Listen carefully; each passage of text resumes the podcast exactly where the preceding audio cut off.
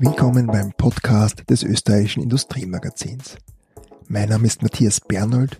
Ich darf Sie heute wieder in die Welt der Maschinen, der Automatisierung, der Innovation und der Zukunft der produzierenden Wirtschaft entführen. In dieser Episode bringen wir ein Gespräch, das Industriemagazin-Redakteurin Michaela Holy mit Barbara Pottisk-Eibensteiner geführt hat. Pottisk-Eibensteiner ist CFO des Papier- und Zellstoffunternehmens Heinzel. Die Steirerin war vor ihrem Job bei Heinzel maßgeblich daran beteiligt, den heimischen Feuerfestkonzern RHI mit dem brasilianischen Konkurrenten Magnesita zu fusionieren. Eine herausfordernde Aufgabe, die nicht nur aufgrund der schweren Erkrankung von Vorstandschef Franz Strutzel erschwert wurde. So musste Pottisk Eibensteiner sowohl Widerstände in der Organisation als auch große kulturelle Unterschiede zwischen Europäern und Südamerikanern überwinden. Mit der von ihr gelebten Einstellung geht nicht, gibt's nicht, gelang ihr schließlich der Deal. Zwei sehr unterschiedliche, wenn nicht sogar gegensätzliche Eigenschaften zeichnen sie aus, erzählt die Managerin im Podcast-Interview. Treue und Loyalität auf der einen Seite und die Freude an der Abwechslung auf der anderen. Ich bin jemand, der es gerne turbulent hat, sagt sie über sich selbst. Langeweile im Job sein rotes Tuch für sie. Pottisk Eibensteiner ist seit dem Jahr 2017 CFO von Heinzel und arbeitet damit nicht mehr in einem börsennotierten Unternehmen, sondern in einem Konzern, der in Familienbesitz steht. Was da den Unterschied ausmacht? Bei börsennotierten Unternehmen denke man in Quartalen, sagt sie, bei Familienbetrieben in Generationen. Doch jetzt, ohne weitere Verzögerung, viel Vergnügen und neue Einsichten mit dem Podcast des Industriemagazins.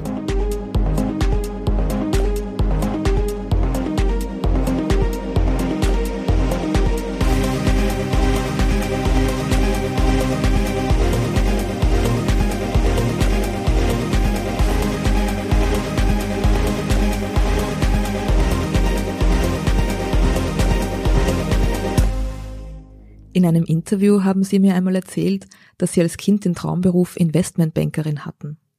Was haben Sie sich als Kind in einem kleinen Städtchen in der Nähe von Graz eigentlich unter einer Investmentbankerin vorgestellt? Das ist eigentlich das, was man sich, was man aus Filmen gesehen hat. Große Bildschirme, viele Bildschirme, Hektik, die große weite Welt, extremer Arbeitseinsatz und aber eine extrem interessante Aufgabe. Also das war das, äh, wie ich das eigentlich als Kind wahrgenommen habe. Das heißt, die Hektik und das Chaos hat sie, hat sie da angesprochen auch? Absolut, ja, absolut. Also ich bin jemand, also der es wirklich gerne turbulent hat und es ist nicht Chaos, sondern, sondern wirklich also das Abwechslungsreiche äh, an, an Jobs, was mich fasziniert. Wie nahe kommt denn das, was Sie heute tun, Ihren Kindheitsträumen? Ich glaube, ich habe schon von, von allem relativ viel davon gehabt und, und muss sagen, also nicht immer als Investmentbankerin, also wir haben auch eine große Börsenflaute äh, gesehen und, und das war sicher die langweiligste Zeit in, in meinem Berufsleben. Aber äh, ich glaube, die, die, die große weite Welt, äh, viele Bildschirme, Hektik, interessante Tätigkeit, also es ist schon alles vorgekommen. Und was natürlich mich auch fasziniert hat, das habe ich vielleicht zuerst vergessen, das war gute Bezahlung.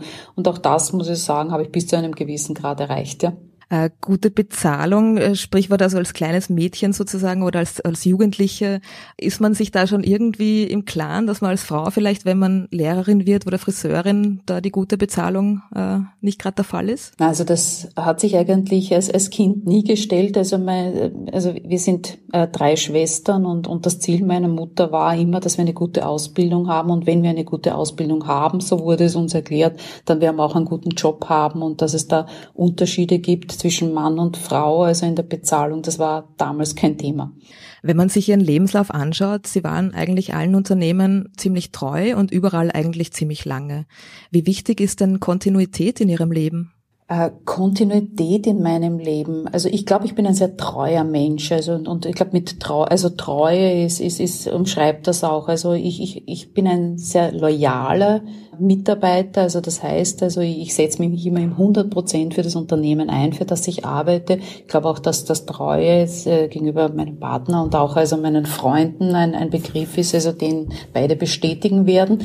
Kontinuität ist für mich etwas anderes. Kontinuität, also klingt für mich fast ein bisschen langweilig. Also ich habe es schon gerne aufregend, abwechslungsreich, ja, und und ich bin gerne bei Unternehmen, solange die Aufgabe für mich interessant und abwechslungsreich ist. Das heißt, Langeweile ist sozusagen dann das Ende des Jobs. So, kann man das so zusammenfassen? Ja, also wenn es mal langweilig wird, also dann suche ich sicher Neues, ja, und neue Herausforderungen. Mhm.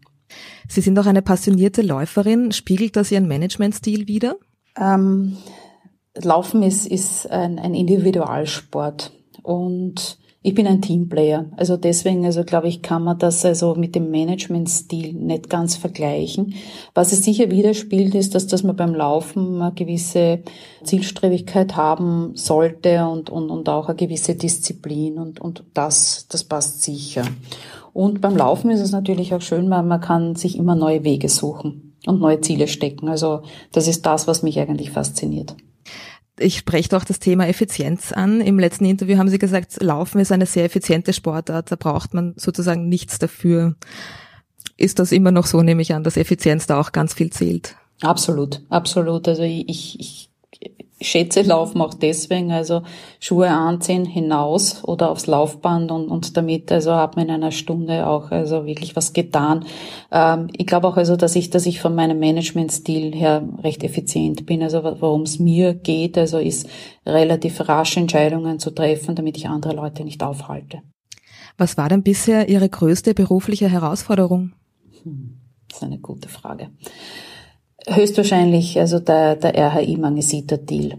Also ein, ein äh, zwei Feinde, die zusammengehen wollen, mit großen Widerständen in der Organisation, auch teilweise im, im Management, äh, große Fragezeichen, also kann man das heben oder nicht. Also ein, ein großer Leverage, der, der auf die RHI zugekommen ist und Sicher auch also dieser, dieser große kulturelle Unterschied zwischen Europäern und Südamerikanern, auch in der, in der, im Verständnis Geschäfte miteinander zu machen. Da würde ich gern auch gleich einhaken. Sie waren an vorderster Front bei der Megafusion beteiligt, gerade zu der Zeit, in der Ihr Chef, der Vorstandsvorsitzende Strutzel, zu Jahreswechsel 2015-16 schwer erkrankte. Menschen, mit denen wir darüber sprechen, sagen, ihr Einsatz war elementar für das Zustandekommen der Fusion. Wie schätzen Sie denn selbst die Situation im Rückblick ein? Ähm, also diese Fusion zwischen RHI und Mangesita war für mich der einzige wirkliche strategische Move, der für die, für die RHI möglich war und, und, und wo man auch langfristig äh, reüssieren kann für, für einen Konzern.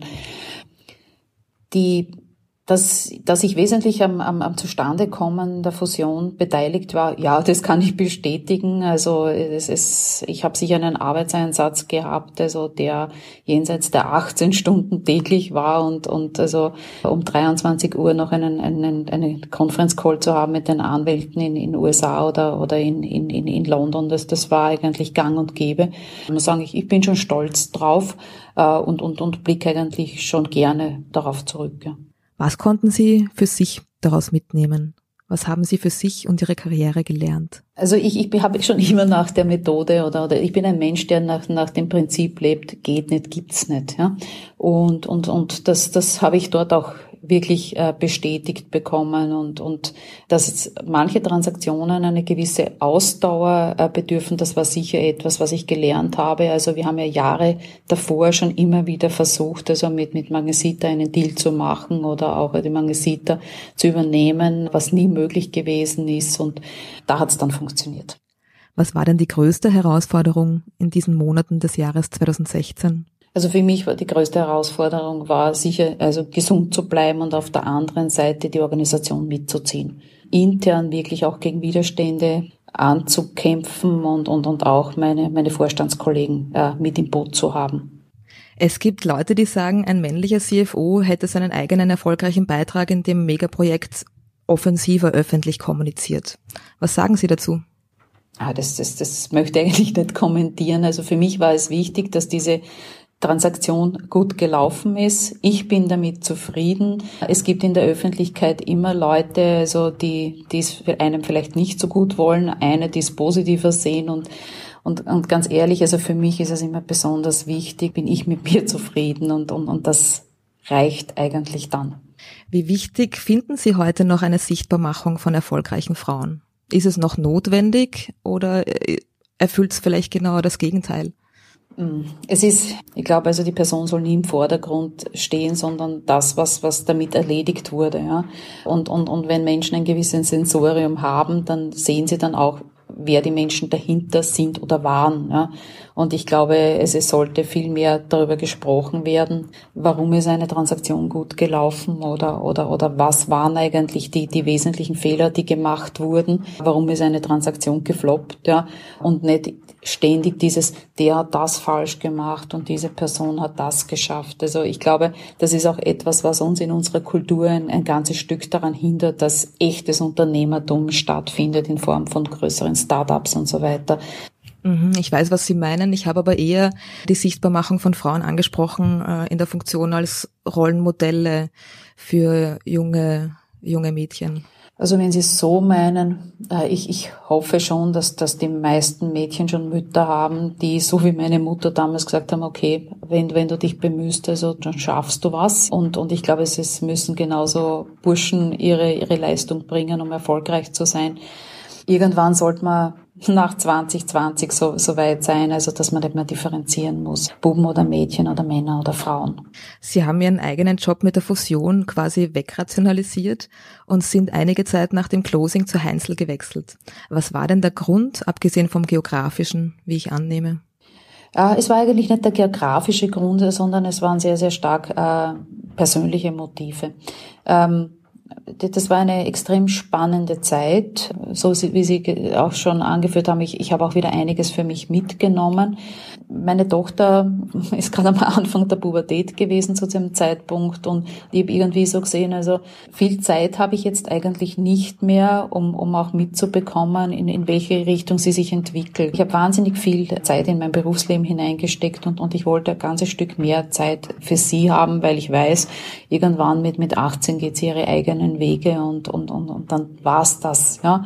Mir ist das Privatleben schon sehr, sehr wichtig und deswegen habe ich gesagt, okay, ich, ich gehe in ein privat geführtes Unternehmen, ich, ich gehe in ein Unternehmen, das zwar sehr international ist, aber das also in einen Job, der mit wesentlich weniger Reisen verbunden ist und, ähm, und, und auch einmal weg von einem börsennotierten Unternehmen, was auch spannend war für mich, also ganz eine neue Umgebung. Welchen Unterschied macht es denn für Sie, in einem Familienunternehmen zu arbeiten, im Gegensatz eben zu einem börsennotierten Unternehmen? Börsennotierte Unternehmen denken sehr, sehr stark in Quartalen. Familienunternehmen denken in Generationen. Und, und das ist, glaube ich, das, also was eine nachhaltige Umsetzung der Strategie möglich macht. Nicht dieses ständige Treiben von Analysten und, und Kapitalmarkt wieder irgendwie falsch zu positioniert sein, strategisch und einen Schwenk machen zu müssen oder die Erwartung da ist, ist oder abgestraft zu werden am Kapitalmarkt mit dem Kurs, wenn man es nicht tut. Börsennotierte Unternehmen haben eine gewisse Effizienz in, im, im Finanzbereich, haben auch eine gewisse Denke in ihren KPIs. Aber ich glaube, dass das familiengeführte Unternehmen ein ganzes Stück nachhaltiger äh, arbeiten. Ähm, da komme ich auch gleich wieder zum Thema Nachhaltigkeit. Die Heinzelgruppe sucht ihren USP ja im Grunde im deutlichen Einsatz für Umweltschutz und Nachhaltigkeit. Was kann denn konkret ein CFO zu diesen Unternehmenswerten beitragen? Der Ansatz von, von, von unserem Haupteigentümer Alfred Heinzl ist, ist einer, er denkt sehr, sehr stark an die nächsten Generationen und, und das ist etwas, was mich fasziniert, nämlich auch Geld in die Hand zu nehmen und, und, und zu sagen, wir machen das, wir, wir gehen in die, in die Biomasse, wir, wir geben noch mehr Investitionen hinein äh, in die Energieeffizienz und so weiter und passt eigentlich sehr, sehr gut mit meinen Werten zusammen und, und was kann ich als CFO tun? Äh, wir, wir sind immer wieder auf der Suche in unseren Organisationen nach guten Ideen. Wir versuchen, die wirklich über unsere Finanzmodelle zu bewerten. Es muss natürlich alles einen gewissen Return zeigen. Aber also in, die, in der Diskussion zu sein mit unseren Managern, die, die Projekte zu treiben, zu unterstützen, auch auf, auf, auf der Geldseite, das ist eigentlich etwas, also wo ich meine, meine Aufgabe sehe bezüglich Umweltschutz und Nachhaltigkeit. Und Nachhaltigkeit ist sicher auch noch etwas anderes, ist nicht nur der grüne Gedanke, sondern es geht auch darum, wie behandle ich Mitarbeiter, welche Werte hat ein Unternehmen, wie, wie stehe ich der Community gegenüber, also wie, wie, wie treten wir in den Gemeinden auf, wo wir produzieren, wie treten wir als Steuerzahler auf und so weiter. Also ähm, es ist geht eigentlich darum, also langfristig den Unternehmenserfolg abzusichern, aber auch in einer Umgebung zu sein, die, die für alle zufriedenstellend ist. Sie haben auch Ihre persönlichen Werte angesprochen, wie ich herausgehört habe, auch äh, die in Richtung Umweltschutz und Nachhaltigkeit gehen. Was können Sie denn persönlich sozusagen dazu beitragen oder was tun Sie? Also wir haben schon vor 20 Jahren ein Haus gebaut, also das ein Niedrigenergiehaus ist mit, mit ähm, Solaranlage am Dach. Mir geht es auch darum, nachhaltig einzukaufen und, und, und wirklich also regional zu kaufen. Es, es geht schon darum, äh, bei den Lebensmitteln nachhaltig zu sein und, und auch in dem, also wie man, wie man konsumiert. Wie verstehen Sie sich denn mit dem Aufsichtsratschef Heinzel beziehungsweise mit der Familie? Verbindet Sie da auch ähm, Persönliches? Also Alfred Heinzel ist für mich eine faszinierende Person. Also das, das muss ich sagen. Also er hat in wenig, wirklich in, in sehr, sehr wenig Zeit ein, ein Imperium gebaut auf, auf der Papier- und Zellstoffseite. Ist extrem visionär gewesen in dem, was er getan hat, hat sehr, sehr viel Risiko genommen. Und, und ich würde sagen, er ist einer der echten Unternehmer, die Österreich hat. Er hat sicher seinen Ansatz, seinen bescheidenen, ja, äh, in, in seine Familie gebracht und es ist so, dass die Familie jetzt nicht die großen Dividenden erwartet, dass man darauf aus ist, dass die Unternehmen wachsen, dass sie sich positiv weiterentwickeln und, und was man auch sein möchte, ein guter Eigentümer, dass das heißt gegenüber den Mitarbeitern. Für mich passt das absolut. Wie hat denn äh, Heinzel und auch Sie persönlich als CFO die Corona-Krise überstanden?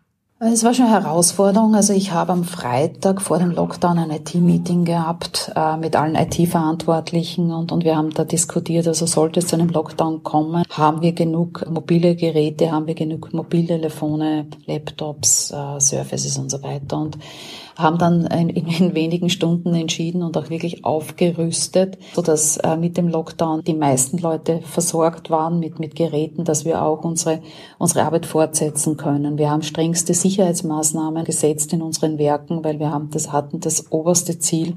Wir produzieren durch die Corona-Krise durch und wir wollen nicht durch Erkrankungen abstellen müssen, aber wir gefährden keine Mitarbeiter. Wir haben schon im April dann mit dem Lockdown, also in, in einem Geschäftsbereich, Bereich äh, gesehen, also dass die Umsätze einbrechen. Das hat das Papier, den Papiergroßhandel betroffen. Sonst haben wir ein sehr, sehr gutes Geschäft gehabt, weil vor allem Zellstoff für die Hygieneprodukte sehr gefragt war und auch Verpackungspapiere sehr gut gefragt waren. Äh, was wir jetzt spüren ist, also äh, nach dem Lockdown mit dem, An mit dem Anfahren, dass, dass die Konjunktur doch im Handel ein ganzes Stück einbricht und, und damit auch bei uns das Geschäft schwieriger wird. Wir haben eine sehr, sehr solide Bilanz. Wir haben eine gute Bilanzstruktur. Auf der anderen Seite haben wir auch eine gute Kostenstruktur. Wir justieren jetzt noch nach und bremsen natürlich vor allem bei den Investitionen, damit wir jetzt auch einen weiteren Downturn von der, von der Konjunktur gut überstehen. Wie haben Sie Ihre Produktionsmitarbeiter geschützt, wenn Sie sagen, Sie haben während der Krise weiter produziert? Also wenn Sie sich alleine vorstellen, dass in Pöls, ich weiß nicht, wie viel LKWs jeden Tag aus Italien kommend in das Werk hineinfahren und, und beladen werden und auch die die Frachtpapiere mitnehmen müssen. Ganz strenge Trennung, sehr, sehr hohe Hygienemaßnahmen. Wir haben also Zugangsbeschränkungen massive gehabt. Wir haben vor dem Portier über externe Firmen den Gesundheitszustand von externen, die also Lkw-Fahrern überprüfen lassen, Fiebermessungen durchführen lassen. Wir haben alles, alle Personen, die wirklich Homeoffice-fähig waren von der Arbeit, also zu Hause gehabt. Wir haben äh, elektronische Schichtübergaben gehabt. Wir sind in, auf der Handelsseite, haben wir immer nur vereinzelt Mitarbeiter in den Büros gehabt. Es haben sich immer die gleichen in den Büros wiedergefunden und, und sind wirklich, also das ist da somit auch 14-tägige Runden gefahren, also damit sich Leute nicht begegnen und nicht gegenseitig anstecken können. Und, und was natürlich auch eines ist, äh, und das immer noch nach wie vor sehr restriktives Reisen. Äh, wie haben Sie das selbst gehalten? Waren Sie auch vorwiegend im Homeoffice? Also ich, wir haben auch in der Holding äh, versucht, alle zu Hause zu halten. Dem ich keinen sehr langen Anfahrtsweg in die Arbeit habe, war ich eigentlich durchaus viel im Büro. Das heißt, zumindest jeden, jeden zweiten Tag, habe mich aber dann gekümmert um die Post, also die in der Holding eingegangen ist und, und dass nichts liegen bleibt und habe halt auch die Infrastruktur des, des Büros äh, genutzt. Wie lange ist denn jetzt Ihr Anfahrtsweg äh, in die Arbeit im Gegensatz zu früher? Also äh, ich fahre jetzt also 15 Minuten in die Arbeit und, und bin früher über, auf den Wienerberg, also über die gesamte Südosttangente gefahren. Also das heißt mindestens 50 Minuten, aber teilweise bis zu eineinhalb Stunden. Das ist schon eine massive Erleichterung, kann ich mir vorstellen. Absolut. Da kann man schon laufen inzwischen. Ja. Tun Sie das auch, in die Arbeit mal Radfahren oder laufen? Ähm, nein, also in die, in die Arbeit Radfahren und Laufen nicht. Also das ist einfach also zu schwierig dann mit dem Umkleiden. Ja. Mhm. Aber man hat also zumindest nach der Arbeit noch Zeit ja, und steht nicht im Staub. Was tun Sie denn in Ihrer Freizeit, wenn Sie gerade nicht laufen? Ich habe es Ihnen eh schon gesagt, also ich versuche wirklich viel Zeit mit meiner Tochter zu, zu äh, verbringen. Ähm, ich habe die Liebe zum Bergsteigen entdeckt, also äh, es passt irgendwann, glaube ich, ab einem gewissen Alter, also wird man mit dem Laufen, also mit den Knien schwächer, aber also ich, ich gehe wahnsinnig gern auf den Berg. Ich, ich spiele gern Klavier und, und, und ich gehe auch äh, gern in die Oper. Also das sind eigentlich meine Leidenschaften. Haben Sie eine Leseliste für den Sommer? Oh, ich, ich habe jetzt eigentlich zu Covid-Zeiten relativ viel gelesen, also weil mir, weil mir irgendwie so, dass das, das, das iPad und, und alles schon ein bisschen zu viel geworden sind. Äh, habe einen sehr, sehr guten Krimi gelesen von, von Rafik Shami, die geheime Mission des Kardinals, wobei ich sagen muss, ich bin überhaupt ein, ein, ein Krimi- und Thriller-Fan. Wobei das Faszinierende an diesem Buch eigentlich äh, die Beschreibung äh, des syrischen Systems und überhaupt von Syrien ist. Also ein Land, das ich überhaupt nicht kenne und das hat mich dann fasziniert. Wenn jemand gerne ein Sachbuch lesen möchte, dann kann ich empfehlen von Hans Rosling, wie ich lernte, die Welt zu äh, verstehen. Das habe ich in einem Podcast gehört, also von Matthias Horks, der das Buch empfohlen hat. Ich habe mir das dann gekauft. Ganz etwas anderes, ein Mediziner, der wirklich versucht hat, anhand von statistischen Daten zu entscheiden, wem hilft er in einem Entwicklungsland, wen muss er sterben lassen und, und, und, und ganz neue Ansätze gefunden hat für sich in der Medizin, was ich faszinierend gefunden habe. Welche Podcasts hören, hören Sie denn so? Ich höre eigentlich sehr, sehr wenige Podcasts, weil, sehr, weil ich viel lieber lese als höre, muss ich sagen. Und ich habe so viel mit, mit den neuen Technologien zu tun, also dass ich in meiner Freizeit eigentlich lieber dann ein Buch in die Hand nehme. Ich bin auch jemand, der nicht äh, Kindle liest, sondern das Papier in der Hand hält, was aber natürlich auch für unsere Industrie förderlich ist. Das kann ich gut nachvollziehen. Frau Portis-Geibenstein, ich danke Ihnen sehr für das Gespräch. Es war ein sehr interessantes äh, und ich wünsche Ihnen einen schönen Sommer. Das wünsche ich Ihnen auch. Vielen herzlichen Dank.